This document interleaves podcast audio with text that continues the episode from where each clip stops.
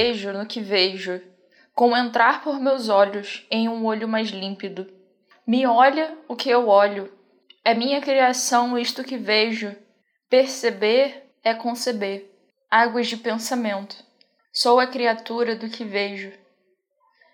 Seja muito bem-vindo ao podcast Posições de Si. Meu nome é Juliana Barros e inicio o episódio com esse poema de Otávio Paz, que representa uma travessia e um atravessamento das falas do episódio anterior, com a participação de Alisson Santos e que continuamos produzindo nesse episódio das ideias que giram em torno desse movimento, que é a gente criar a nossa própria existência.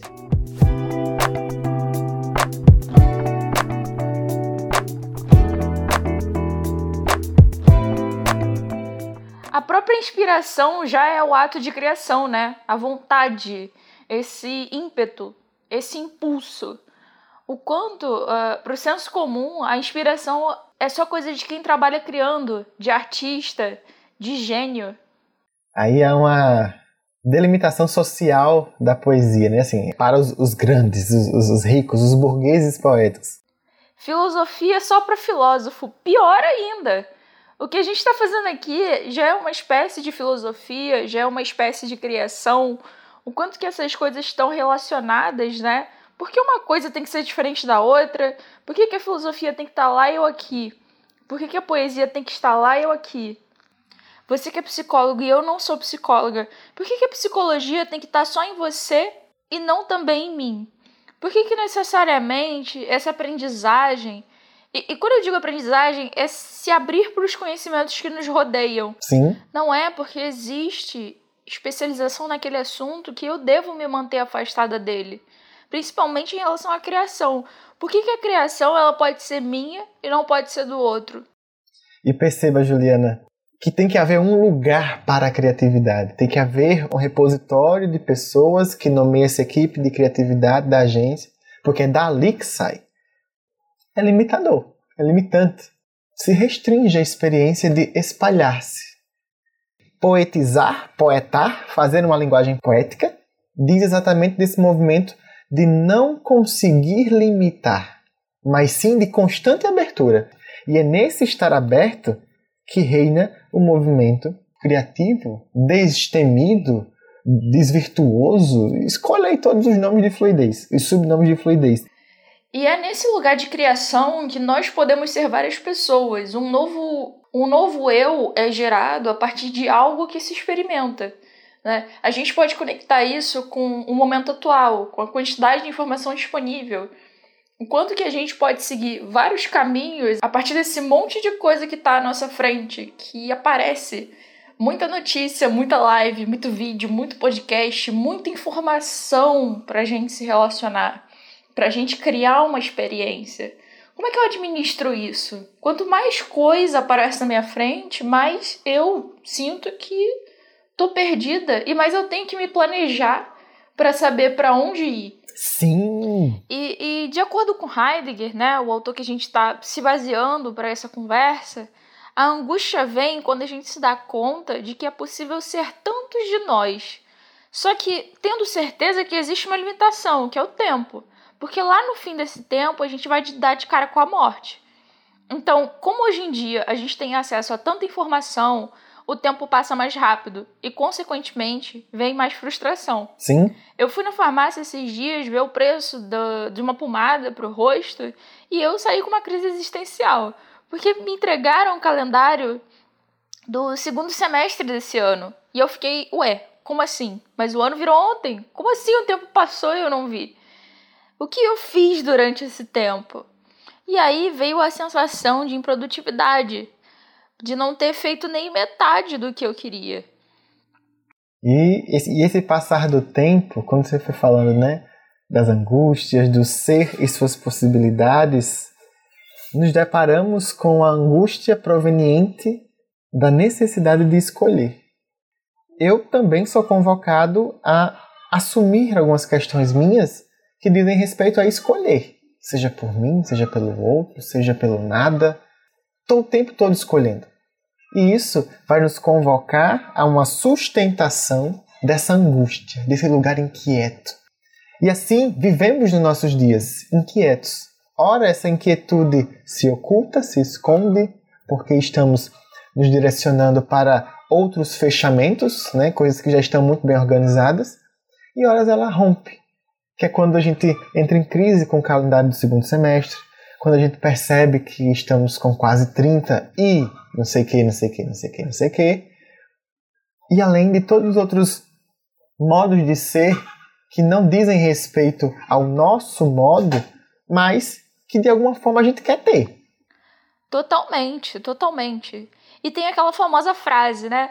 No meu tempo, a gente tinha que caçar informação na biblioteca. Não tinha Google, não tinha YouTube. E você que está ouvindo isso, se você nunca ouviu essa frase, você provavelmente é a pessoa que fala isso.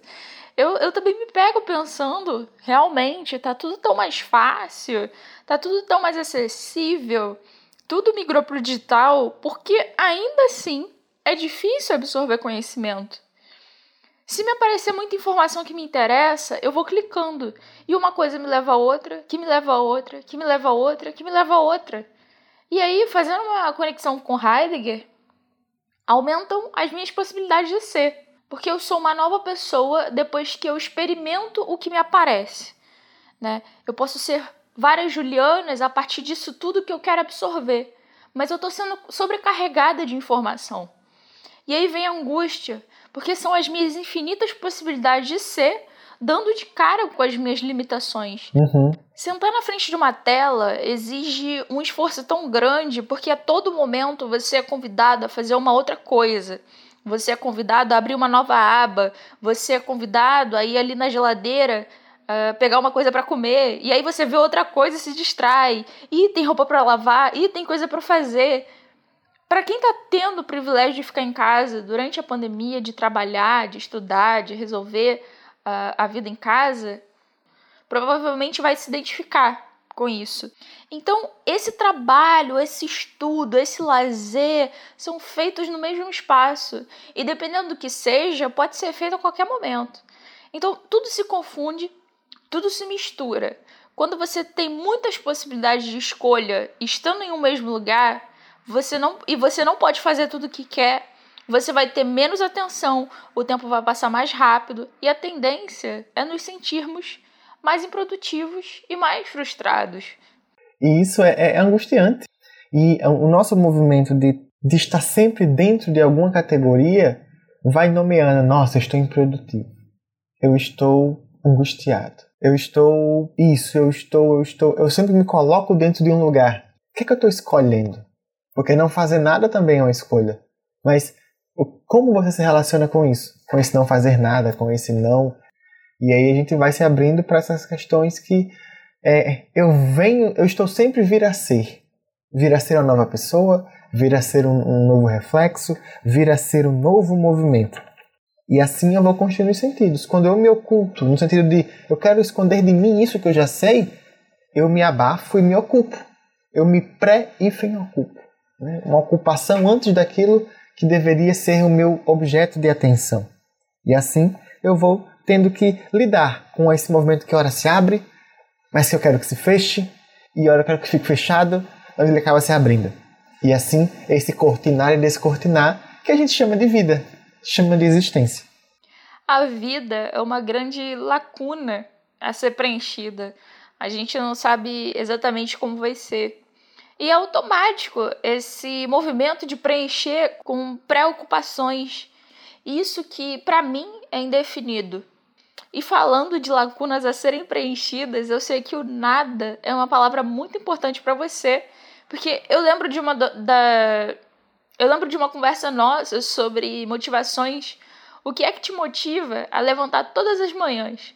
Se eu não me engano, é uma filosofia chamada Ikigai, né? Ikigai. Uhum. Por que você faz o que você faz? E aí você trouxe que o seu Ikigai era o próprio vazio. Era nada. E eu pensei, ué, como, como assim? Talvez hoje, né, depois de um tempo, tendo várias reflexões sobre o vazio, eu, eu entenda um pouco melhor. Mas eu queria que você voltasse a falar sobre isso, porque tem tudo a ver com isso aqui que a gente está falando. Perfeito. Foi muito bom retomar esse lugar. Eu lembro desta fala. E quando eu trago o meu motivo de levantar pela manhã como um vazio, este lugar de criação ou de cocriação, enquanto aquilo que chega para mim. Porque eu não sei se eu já comentei com você, Juliana, já, ou, ou com se alguém aqui é público do meu podcast, posso ter falado por lá. Pela fala de Juliana, eu ocupo um outro lugar. O vazio que me motiva é exatamente pela possibilidade de me angustiar mais de uma vez pela mesma coisa. Eu sou uma pessoa que, como Juliana trouxe no comecinho, se preocupa em querer perceber os detalhes, em especial os detalhes que me afetam, porque a afetação é aquilo que chega para mim e mexe comigo. Eu, enquanto poeta, escrevo desde 2010, 9, como já comentei, nenhum escrito surgiu do interesse de escrever, mas sim pela afetação. Quando eu saio com a minha namorada, quando eu saio com os amigos, quando eu atendo alguém, quando eu vou para o trabalho, quando eu chego do trabalho, quando eu me irrito com alguma coisa, é nesse momento que eu escrevo. E é o momento que eu estou vazio. Fiz aspa aqui com o dedo para você que está ouvindo. No sentido de que eu não estou nem num lugar nem no outro, eu estou no meio. E esse lugar do meio é exatamente aonde não há nada determinado. Imagine você naquele momento no quarto branco do Big Brother. Apenas um botão para sair e sair numa condição de risco. Este vazio que Juliana me fez retomar e que eu partilho novamente com você é tal como este quarto branco. É um lugar onde eu me ponho a pensar a partir de indefinições. Que, Alisson, então é, você é tranquilo de estar nesse lugar. Não, não é tranquilo, é angustiante. Só que a minha lida com esta angústia acaba sendo co-criadora de outras expressões que dizem respeito a mim.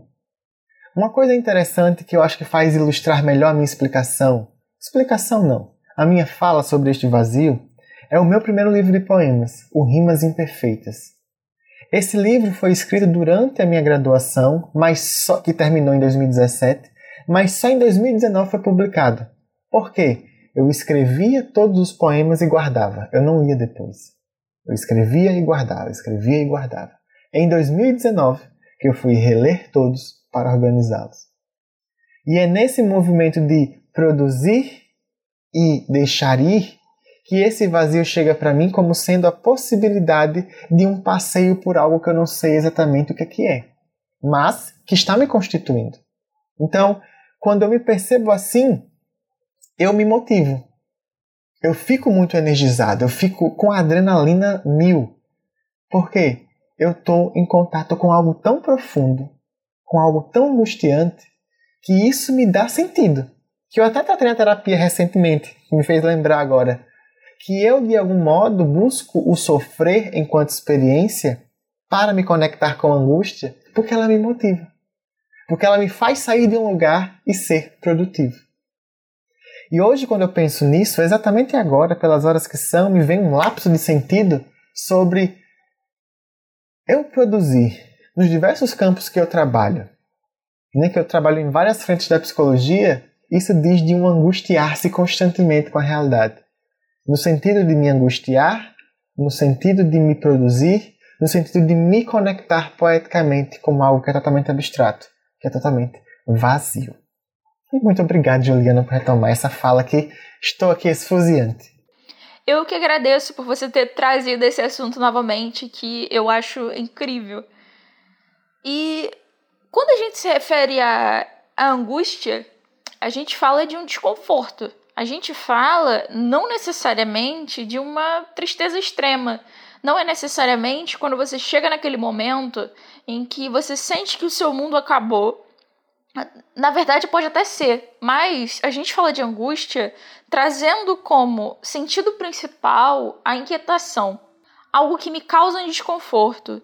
Então eu preciso recriar a minha relação com aquilo. E quando você escreve para você mesmo, né, no, no senso comum tem ser escrita como coisa de escritor. Não vou escrever porque não escrevo bem. Não vou escrever porque não sei dizer direito o que está acontecendo. Não vou escrever porque vai ficar sem sentido. Mas é, é justamente no momento, no ato de escrever, que você cria, que você recria essa relação com essa inquietação. A sua relação sempre está mudando.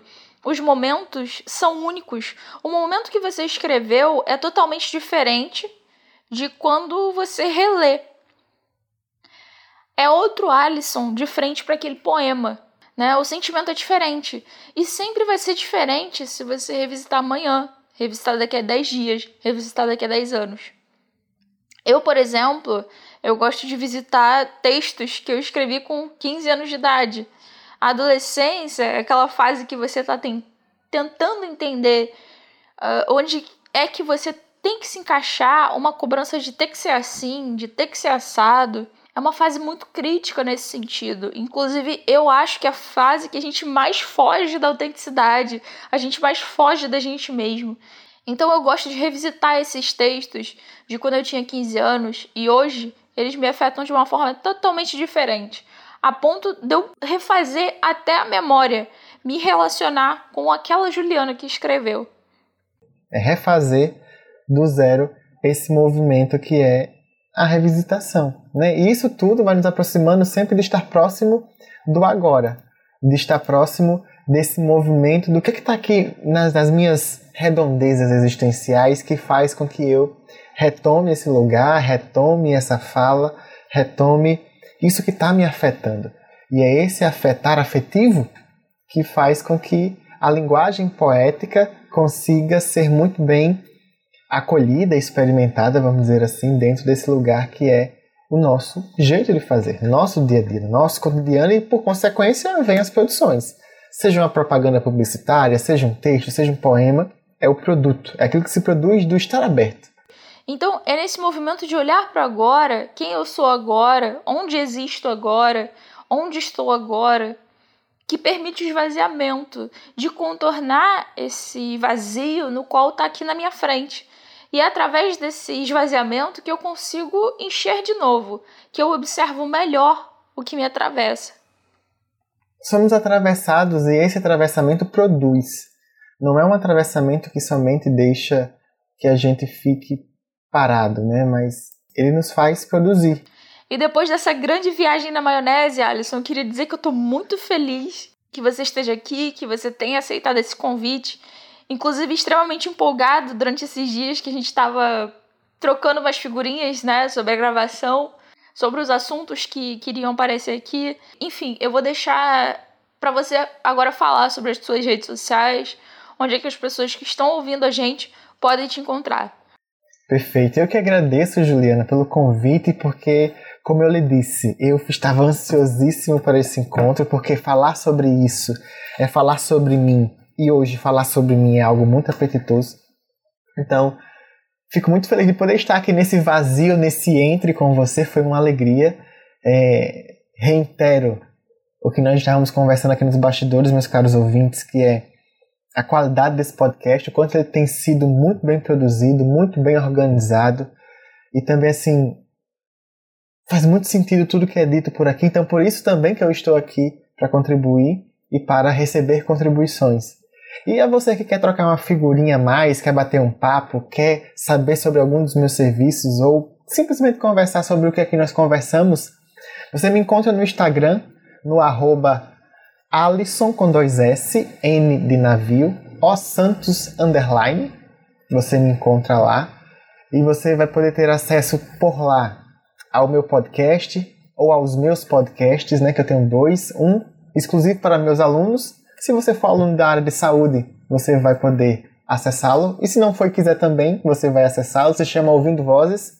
E o meu outro xodó de podcast é o Um Tanto de Coisas e Algo a Mais, que é um marco onde nós nos encontramos, eu e Juliana. Temos um episódio juntos lá também. E você vai me encontrar lá nesses lugares, aberto a diálogos, né? Então, lá você acompanha meus trabalhos enquanto psicólogo, minhas questões de atendimento presencial e online, minhas produções artísticas, meus livros que estão por vir, meus projetos. Então, a minha experiência poética é muito presente lá e será uma alegria partilhar com você. Né? Um forte abraço desde já e muita poesia para você. Alisson, muito obrigada. Eu fico extremamente feliz com os elogios. Também adoro suas produções, seu trabalho, sua arte. E também acho super inspirador o quanto você se coloca em tudo que cria. A primeira gravação que eu fiz foi participando do seu podcast e foi tão bom que me inspirou a fazer também. Foi um momento que estava gritando dentro de mim essa vontade de compartilhar experiências artísticas, de fazer da minha experiência uma nova experiência para outras pessoas. E para você que está ouvindo, muito obrigada por ter nos acompanhado até aqui. Você pode me encontrar lá no Instagram no arroba exposicões de si, sem cedilha e sem acento. E para encerrar esse episódio, eu te pergunto: como você tem se relacionado com as suas inquietações?